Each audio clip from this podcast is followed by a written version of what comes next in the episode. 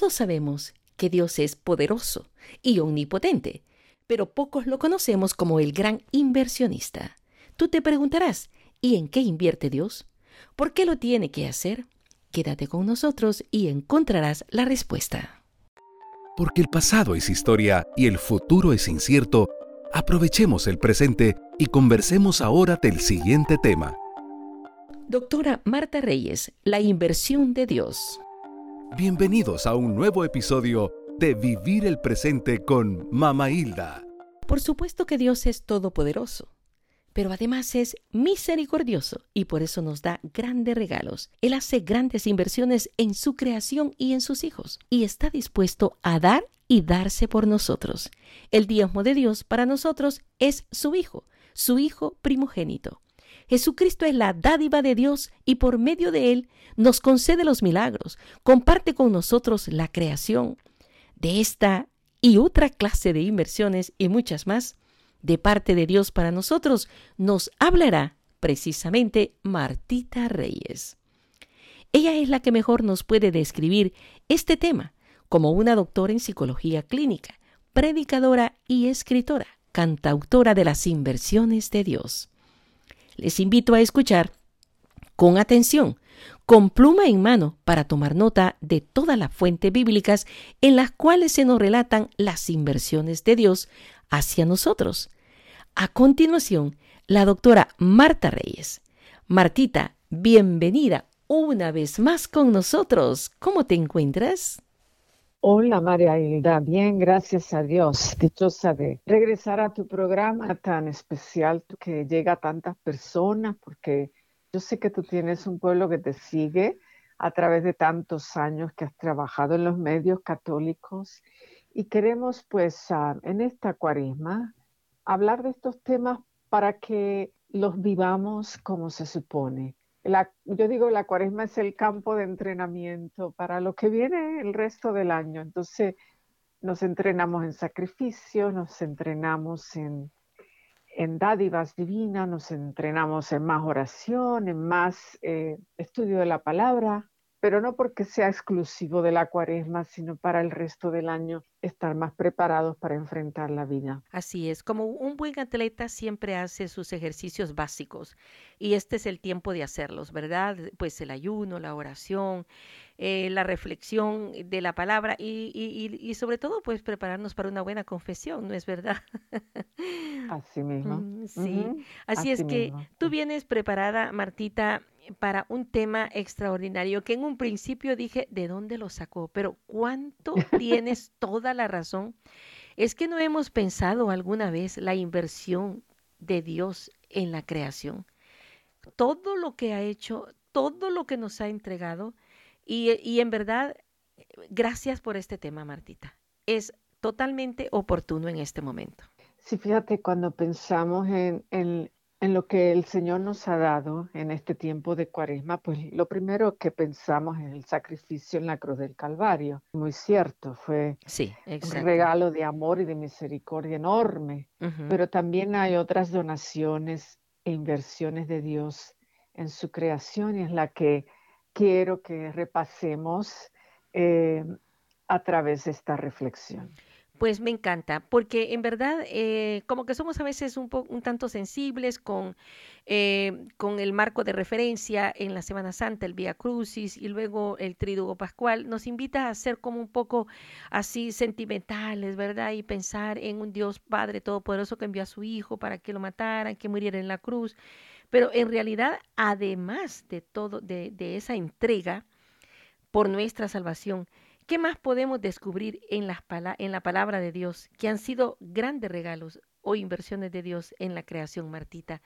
Des, descríbelo, eh, por favor. Pues en esta cuaresma, además de meditar en la pasión de Cristo y su entrega en la cruz por nuestra salvación, descubrimos en la palabra de Dios que han habido grandes regalos, pues de diversas maneras, de diversos matices, de diversas expresiones y manifestaciones en la relación de Dios con sus criaturas o con sus hijos. Aunque sabemos que Dios metió sus manos en el barro para crear al hombre, su mayor inversión no está única y exclusivamente al dar de su poder en este acto creativo, sino que también podemos entender que su inversión está en la renuncia de su esencia. Fíjate en Mateo, eh, dicen los que estudian la palabra de Dios profundamente que Mateo por ejemplo, Jesús es Dios con nosotros. En Marcos, Él es el Hijo de Dios.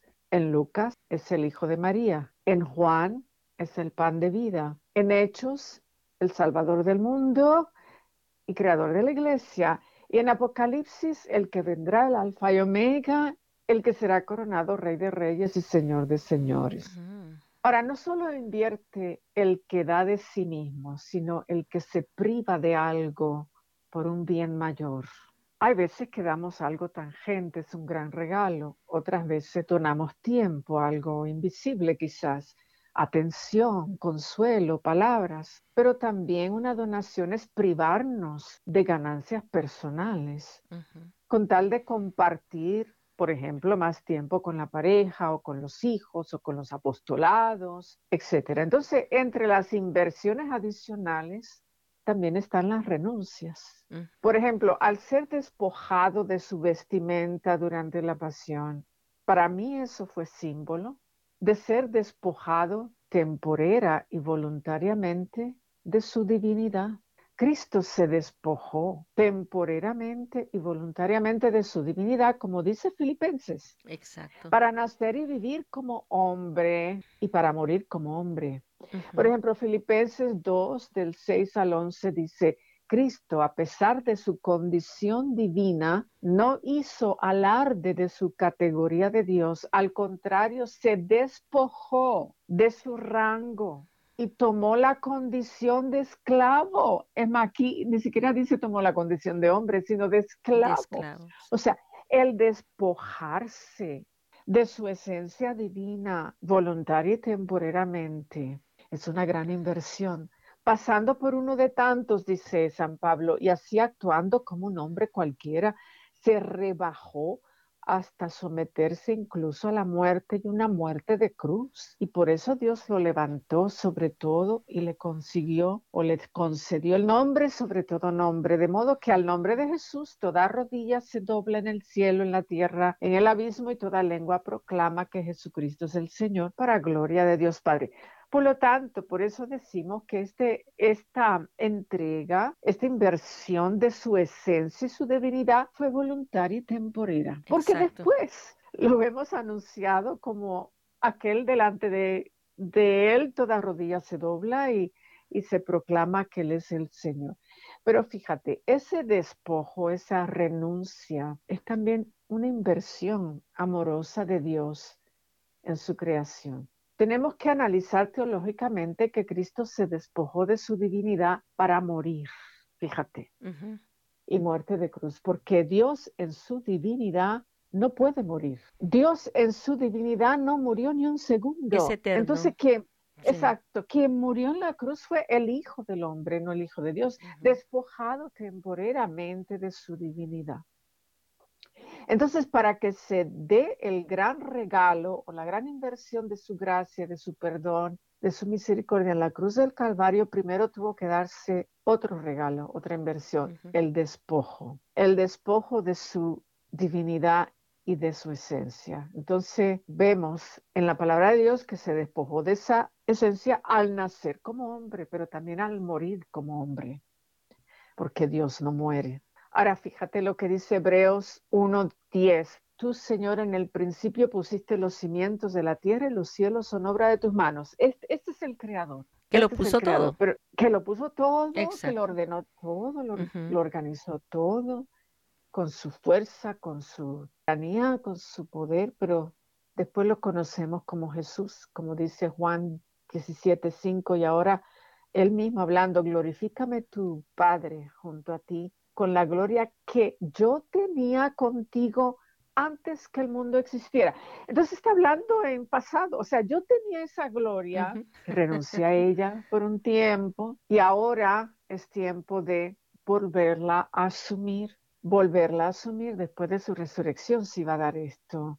Es interesante, no quiero que suene muy complicado, Pero es interesante porque son las dádivas de amor que no se nos pueden esconder ni enterrar en, en todo lo que leemos en la palabra que es tanto y que es tan rico y todo eso, pero, pero el dar de su esencia en un acto de renuncia de su divinidad es un acto de amor supremo y completo. Es como cuando alguien renuncia a todo por crear un hijo. Cuando, cuando alguien renuncia a toda su fortuna por, por comprar un tratamiento médico para un ser querido. O sea, es una dádiva de amor. Sí, es privarse de, todo para lograr algo que por amor. Exactamente. Esa es una gran inversión. Y dice la palabra de Dios en Apocalipsis 22, 13, yo soy el alfa y el omega, el primero y el último, el principio y el fin. Ya regresó a su estado original después de su sacrificio en la cruz y después de su resurrección y de su ascensión a los cielos. Amén, amén, qué interesante. E, e, es que queda, eh, es evidente el ver la creación, en la sincronía del universo, pues que eso es una entrega, una entrega y una inversión total que ha hecho el Padre para con nosotros. ¿Eso significa que Jesús es como la dádiva de Dios? El Hijo del Padre, o es decir, el diezmo de Dios, al ser el primogénito de la creación, Martita? La misma palabra lo dice en el Nuevo Testamento. Él es el primogénito de la nueva creación. Entonces, que lo primogénito es lo que se ofrece a Dios. Amén. Amén. Entonces, se ofrece la primicia de una cosecha como también en tiempos bíblicos y hasta el día de hoy, algunos eh, judíos eh, más ortodoxos pues ofrecen el primer hijo. O sea, lo consagran a Dios, como debemos de consagrar también nosotros todo, todo lo primero. o sea, la vida nos da muchas oportunidades para consagrar diezmos a Dios, no solamente el 10% de, de nuestras ganancias económicas, sino que hay muchas maneras de ofrecer diezmos a Dios nuestro primer tiempo de cada día. Así mismo. Ofrecerlo en oración, ofrecerlo para Dios, sí. todo, todo. Jesús se dio enteramente, por eso decimos que es la dádiva o diezmo de Dios. Se ofreció enteramente para compartir su esencia con su creación, para revelar la verdadera esencia de Dios Padre, que la revela, mi Padre es este, entiendan, quiero, o sea, como que acercar la humanidad al Padre, para hermanar al mundo, gentiles y judíos, y a la humanidad de todos los tiempos. Para eso se dio Jesús, para derrotar al enemigo en sus trincheras, para decretar el tiempo de la gracia y misericordia, para ser el hombre justo que buscaba es Abraham y que después ah, se buscó para perdonar a Sodoma y Gomorra. Si yo te presento un hombre justo, perdonarías a Sodoma y Gomorra. Él era el hombre justo que iba a ofrecerse y a presentarse para perdonar todos los que, a todos los que busquen perdón y misericordia. Para dejar escrito en los corazones la palabra o la ley del amor. Todo eso para eso se dio Jesucristo. Jesucristo vino para construir el templo espiritual donde estén dos o más reunidos en mi nombre. Dijo, yo estaré entre ustedes. Para hacer luz, pan, altar, ofrenda, aceite. Para inyectar la sabiduría de Dios a la vida, a la justicia, a los gobiernos. Para preparar las mansiones eternas. Para eso vino Jesús, como le dijo al ladrón en la cruz. O aquel que murió a un lado de él. Voy, hoy estarás conmigo en la casa de mi padre, me voy a preparar esas mansiones eternas. En la casa de mi padre hay muchas mansiones, voy a preparar una para ustedes o para ti. Jesús vino para hacer ofrenda y sacerdote, él es la dádiva y el diezmo de Dios, para ser la única esperanza de salvación para la humanidad. Es el regalo que se sigue dando. Amén. Eh, con razón, Martita, este, cuando, cuando decimos que eh, Jesucristo es el diezmo, nos está dando el ejemplo de cómo nosotros también tenemos que saber desprendernos, ¿verdad? Para poder entregarle a Dios ya sea a través del prójimo o a través de, de, quien lo necesita, quien se acerca a nosotros y vemos la necesidad para atenderlo, ¿no es verdad, Martita? Así es, estamos invitados a ser como Él, a actuar como Él o a asemejarnos a Él de la mejor manera posible. Así es. Este, así que em, Él estableció esos ejemplos de amor y de misericordia y de ser dádiva y ofrenda y nosotros también tenemos que ofrecernos en amor y misericordia. No hay amor sin ofrenda. No hay amor sin sacrificio. Yo siempre digo que el sacrificio es el lenguaje del que ama. Es el lenguaje no verbal del que ama. Y el sacrificio es el ámbito donde es probado el amor.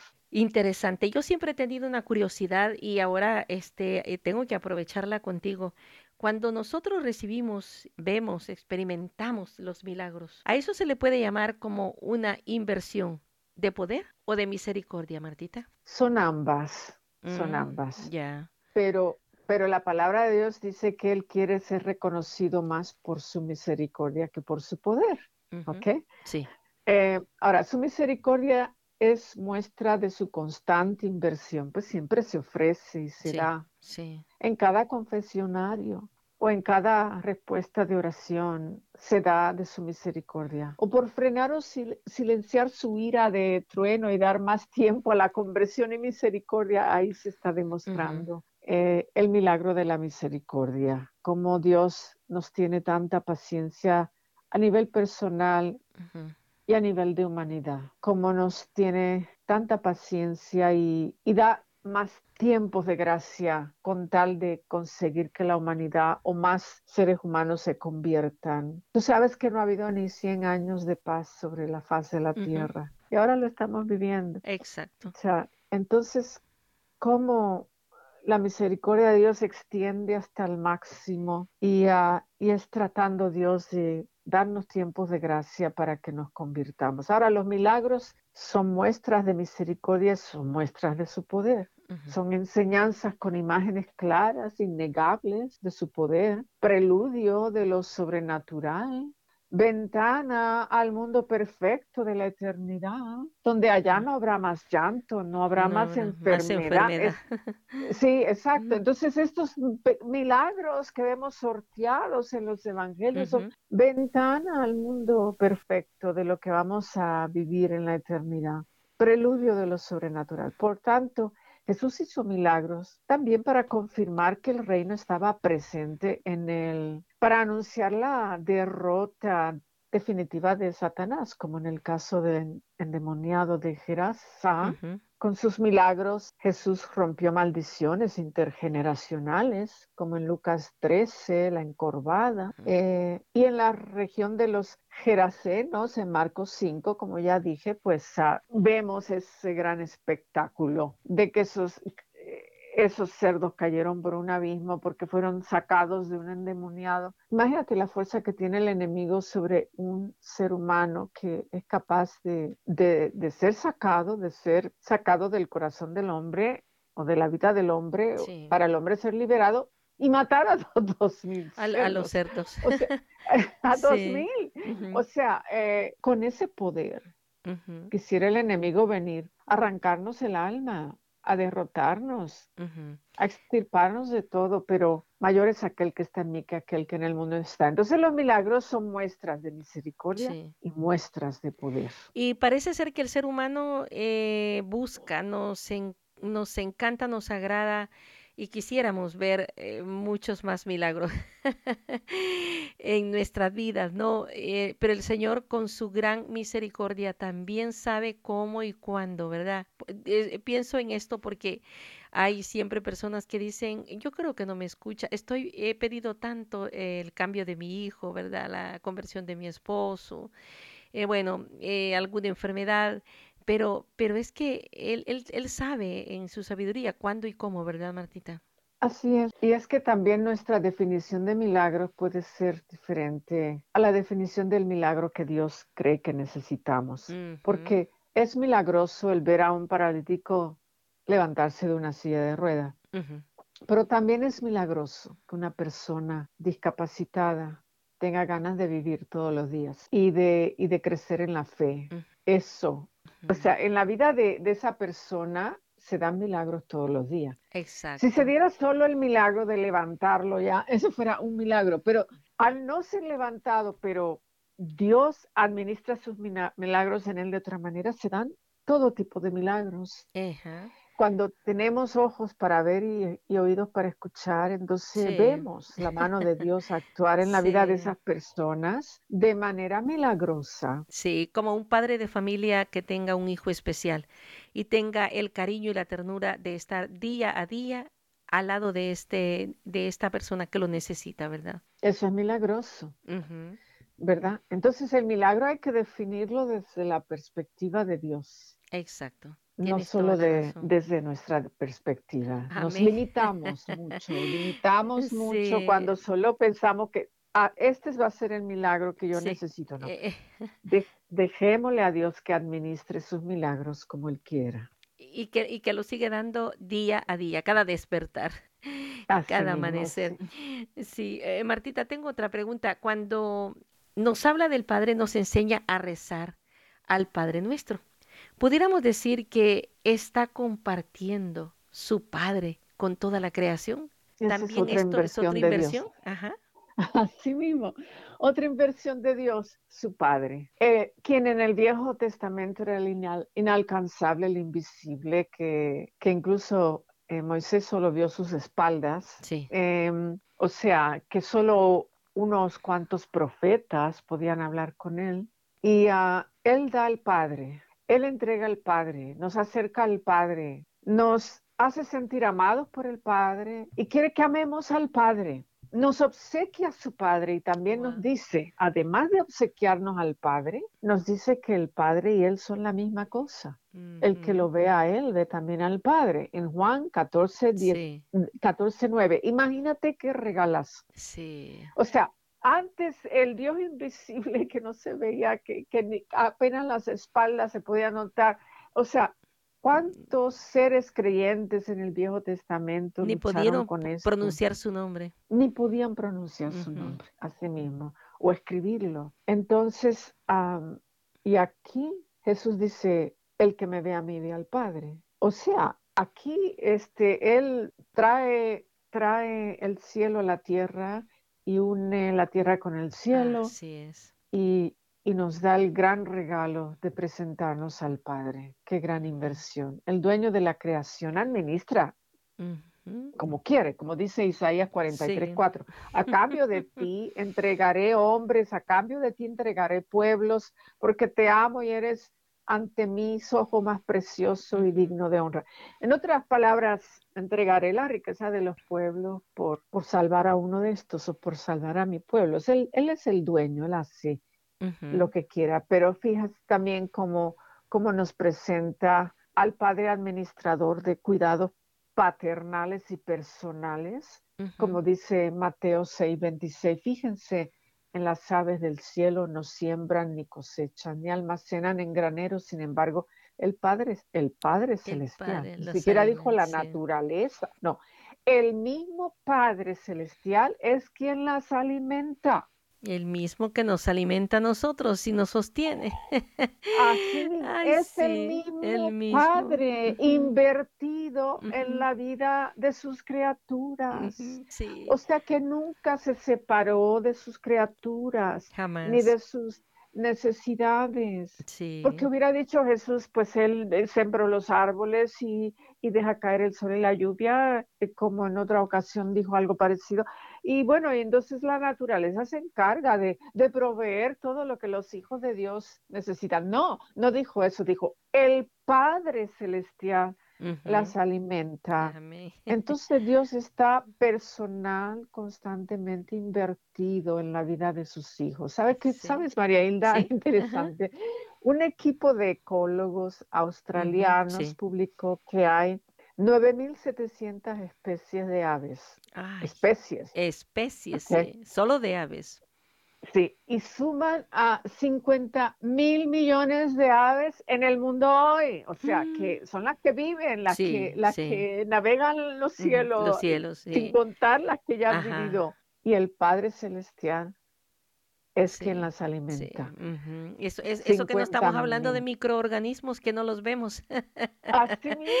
Sí, 50 mil millones de aves y Dios las alimenta todas. Interesante. ¿Sabes, María, María Hilda? Hay alrededor de 250 mil a 400 mil tipos de flores distintas en los Ay, campos. qué belleza, qué belleza. Eh, quiero en este momento hacer alusión a algo. A mí me encanta, me fascina cuando voy en un avión y, y, conectarme con Dios, solamente salir del hábitat donde uno está y ver aquello que va, que, que, que, que con los minutos y, y, horas que va corriendo el avión, va viendo una creación tan amplia y tan, y tan corta para lo que viajamos, porque no, no estamos viajando a la luna, ¿verdad? Sino que a otro lugar terrenal. Y eso, y todo eso lo hizo Dios. Me encanta porque yo digo, Señor, cosas que uno ni se las imagina, ¿verdad? Toda, toda esa eh, naturaleza tan bella y diferente. Y llega a otro estado, llega a otro, a otro país y, ve cosas en la naturaleza extraordinarias. Todo eso, ¿quién, lo, ¿quién, nos lo dio? Diez. Tenemos una mala costumbre de perdernos en la simpleza de nuestro egocentrismo y de nuestro universo personal y, y, no salimos de ahí. Mi dolor, mi problema, mi necesidad, mi queja, mi... Entonces, y no nos damos cuenta de cuántos regalos Dios nos da y con tan cuánto ha dotado la vida y el mundo y la naturaleza y el planeta y otros son los dones que les da a otras personas, tener ojos para ver eso, corazón para notar. Y esa es la obra del Padre. Él mismo las alimenta, dijo Jesús. a mí me impresiona. Me impresiona esa frasecita que insertó Jesús ahí. Él mismo las alimenta. Mira, la pesca milagrosa, la multiplicación del pan, la vigilancia y constante promesa de, provisión, de provisión y bendición de alimentos. Porque nuestros alimentos se multiplican a diario, no solamente se multiplicaron en las dos o tres pescas milagrosas que leemos en los evangelios, sino a diario se multiplican los alimentos sobre la tierra, sin darnos cuenta muchas veces. Y es el Padre quien nos alimenta grandes inversiones de amor y de misericordia. He ahí la importancia de una buena administración, ¿verdad? De tantos recursos, de tantas bendiciones que recibimos en la naturaleza. Por decir algo, el agua, ¿no? Imagínate la gran responsabilidad, ¿verdad? La, situación eh, este, eh, de, de alimento básico que es el agua para que sea administrado y, distribuido para toda la creación. Así mismo es. O sea, en la, creación hay recursos porque mientras Dios sea Padre, Él va a proveer. Somos nosotros los seres humanos los malos administradores. sí. Los que egoístamente apartamos lo nuestro, creamos nuestros almacenes y nuestros graneros, como aquella parábola del que construyó graneros somos nosotros los que echamos todo a perder. Pero tenemos que entender, pues, estas dádivas de amor de Jesús y del Padre Dios para, para entender la naturaleza de su amor y de su misericordia. Exactamente, esa entrega total. Eh, hay otras maneras de poder nosotros eh, eh, descubrir cómo es que el Señor se da a sus hijos. Además de, en este ámbito que tú nos has explicado sobre la creación y además de el Calvario, la entrega total de su Hijo para derramar su sangre por todos y cada uno de nosotros. ¿Hay otras maneras, Martita? Sí, hay varias. Voy a ir una por una, vamos. Primero, podemos entender sobre todo en la vida de Pablo, que lo explicó muy bien, él, él invierte cuidados personales. Como dice Segunda de Corintios 1.3 y en adelante, de Dios, de nuestro Dios recibimos todo consuelo.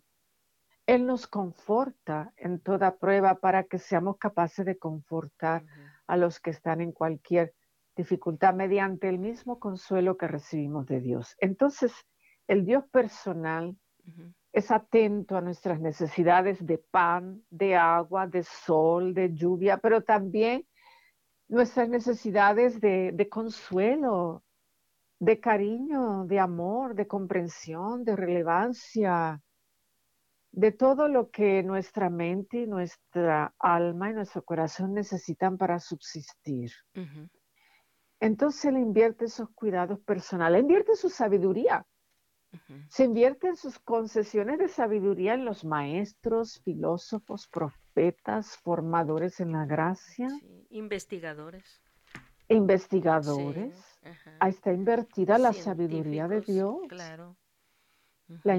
él invierte su gracia santificante, su gracia empapa la tierra. Como dice el mismo Jesucristo, Él no tapa el sol para que no brille sobre los campos ni de los justos ni de los pecadores, ni tampoco detiene la lluvia que caiga de las nubes en los campos y praderas de los justos y pecadores. O sea, Él empapa la tierra con su gracia. Él no detiene la bendición. Si el Señor no hace la obra, en vano trabajan los trabajadores, más bien dice su palabra. O sea que Él está invertido hasta en el trabajo del hombre, en los esfuerzos y proyectos de los hombres. Dios está invertido. si el Señor no hace la obra, en vano trabajan los trabajadores. Y Él invierte de su divinidad, de sus cualidades divinas, porque Él también envía ayuda celestial con los ángeles. Él, él da visiones, revelaciones, como decía San Pablo en sus prisiones. Él, él, recibía mucha revelación de Dios y visiones y palabra de Dios y palabra de ciencia y todo eso.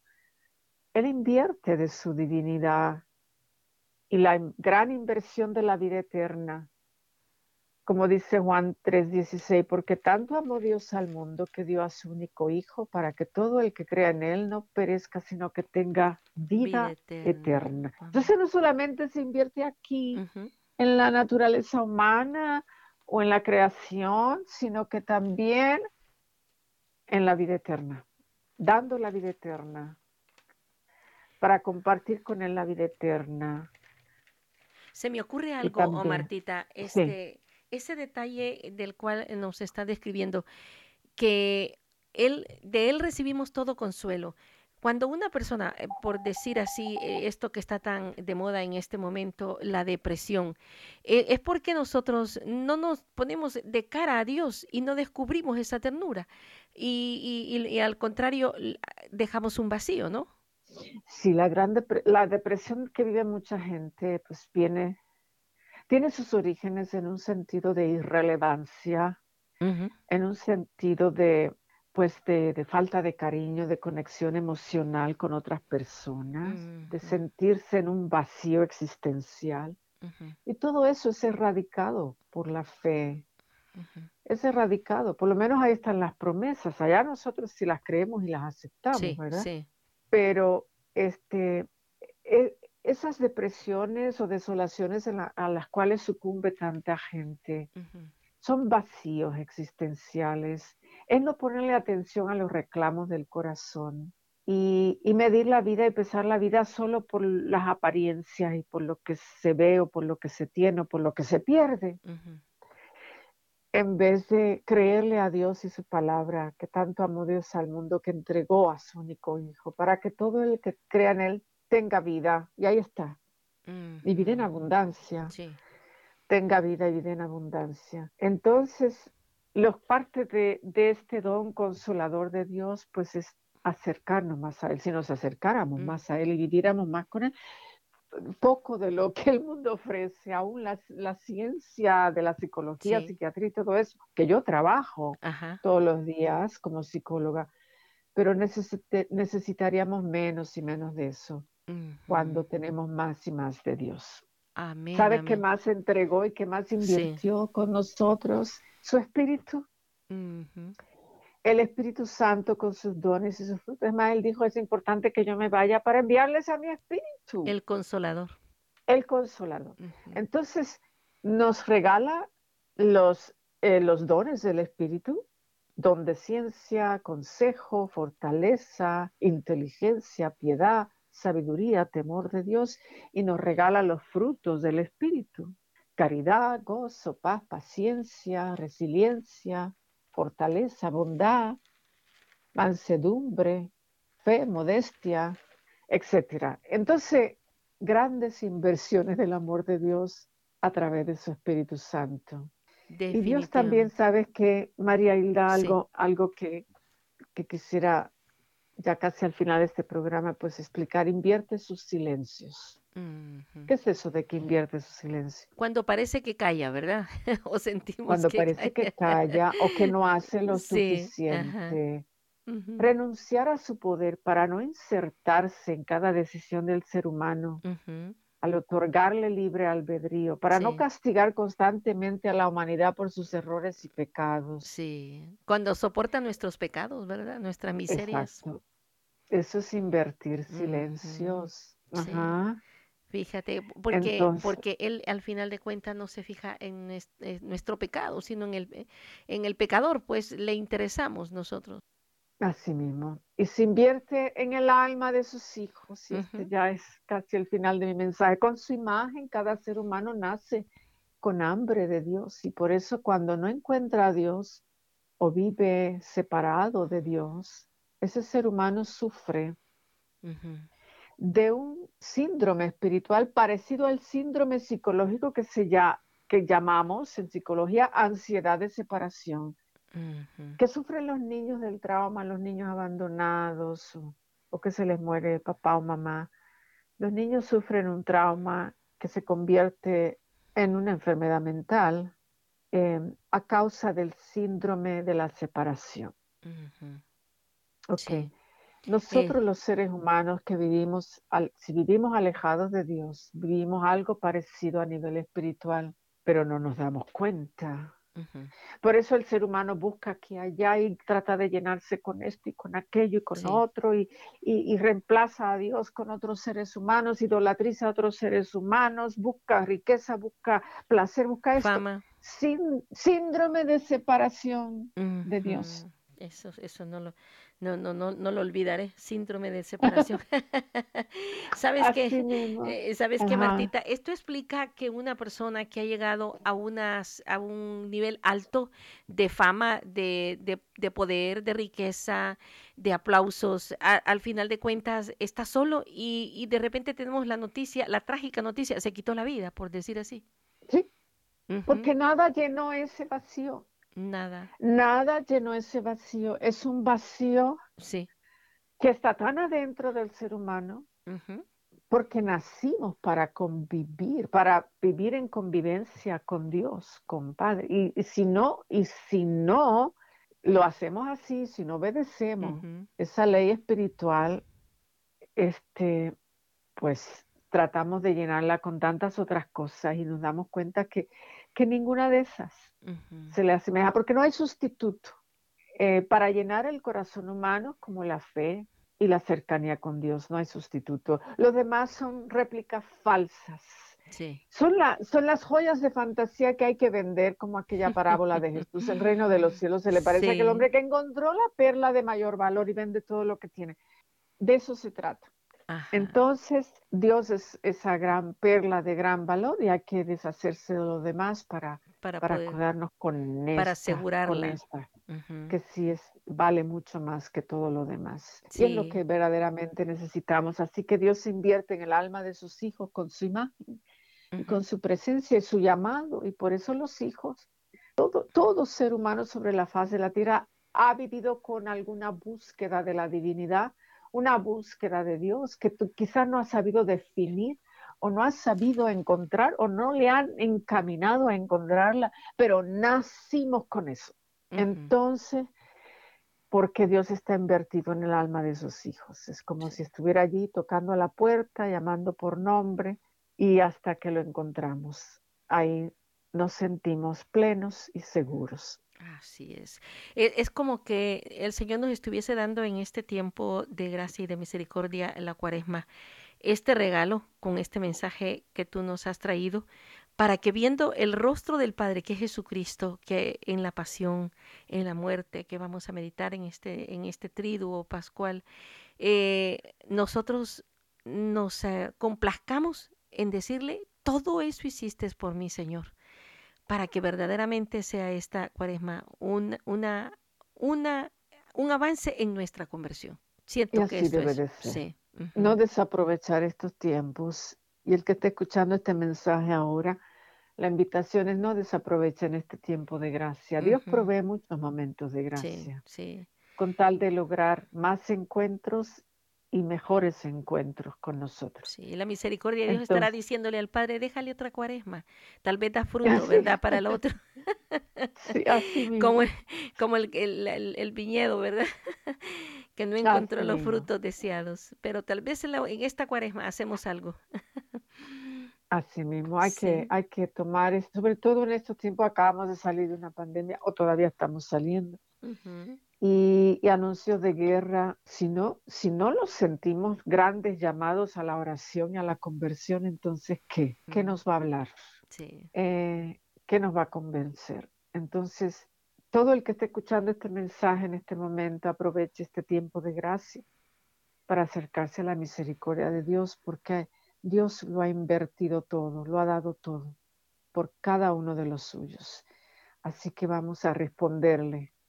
Me encantaría. Responderle sí, en obediencia y en misericordia también. Amén. Que nos ayudases con una oración para, para dejar nuestra tierra apropiadamente dispuesta para que esta semilla dé fruto. Claro que sí. Agradezcamos a Dios por la inversión de este tiempo presente y por los frutos que de Él vamos a obtener. En el nombre del Padre, del Hijo, del Espíritu Santo. Amén. Gracias Padre amado, gracias Jesucristo, Hijo de Dios. Gracias Espíritu Santo, don de Dios, por tu palabra, por tus verdades, por las grandes porciones de misericordia, por el pan de cada día, por la vida que nos das a diario, por tus consuelos, por tus generosidades de amor. Son tantas, todos los días llenan nuestras canastas de pan, pan que alimenta el cuerpo y pan que bendice el corazón. Qué poco agradecidos hemos sido contigo, qué pocos generosos hemos sido ante tu enorme generosidad. Te pedimos que este tiempo de cuaresma nos acerquemos más a ti por gracia tuya y, y don del Espíritu Santo y que sepamos ser esos hijos agradecidos que agradecen el trigo de cada día con lo cual tú nos alimentas o la forma en que viste los lirios de los campos y tu toque personal en nuestra vida y tus regalos diarios en nuestra vida. Perdónanos por nuestras indiferencias e ingratitudes perdónanos y gracias por tus grandes actos de generosidad. Que ya no te tratemos como al Dios de la ira, ni del trueno, ni, del castigo, sino al Dios de la gran generosidad, de amor y de misericordia. Acércanos cada vez más a ti y apártanos del mundo y de su mensaje de dolor, de muerte, de separación y de angustia para que vivamos como los hijos de Dios, engalanados de tus dones y de tus carismas y de tus frutos, engalanando el alma, vistiendo el alma de todos esos dones y frutos de misericordia y que todos los días te podamos decir, Padre nuestro, que estás en el cielo, santificado sea tu nombre, venga a nosotros tu reino, hágase tu voluntad en la tierra como en el cielo. Danos hoy el pan de cada día, perdona nuestros pecados, así como nosotros perdonamos a quienes nos ofenden. No nos dejes caer en tentación y líbranos del mal, porque tuyo sí es el reino, el poder y la gloria por siempre. Amén. En compañía de nuestra Madre María Santísima, quien lo conoce también y también se despojó y también hizo grandes actos de entrega generosa, amorosa pero ahora vive en presencia del Padre y cercana a nosotros, en compañía de ella. Amén. En el nombre del Padre, del Hijo y del Espíritu, Santo. Amén. Amén. Conociendo y aprendiendo más de nuestros invitados. Bueno, este tengo cuatro libros. Uno se llama Jesucristo, tu psicólogo personal. Otro se llama ¿Por qué no soy feliz? Otro se llama Jesús y la mujer herida, y otro se llama Quiero hijos sanos. Y pues todos son una combinación de elementos de psicología, pero a la luz de la fe y la palabra de Dios. Y los pueden conseguir en martareyes.com o también en Amazon. En Amazon hay dos o tres de mis libros que todavía quedan en Amazon y los pueden pedir por nombre, quiero hijos sanos, Jesucristo, tu psicólogo personal, Jesús y la mujer herida o por qué no soy feliz. Y también en mi página web martareyes.com, allí los pueden ordenar. Tomemos nota de esta gran noticia. A partir de este mes de abril del año 2022, podemos encontrar a nuestra invitada todos los lunes a la una de la tarde y los viernes a las siete y treinta de la noche en su nuevo programa, a través de Canal ESNE. Te invitamos a nuestro siguiente episodio, del cual juntos podemos aprender. Preguntas, comentarios o sugerencias al correo vivirelpresente arroba mamahilda.com.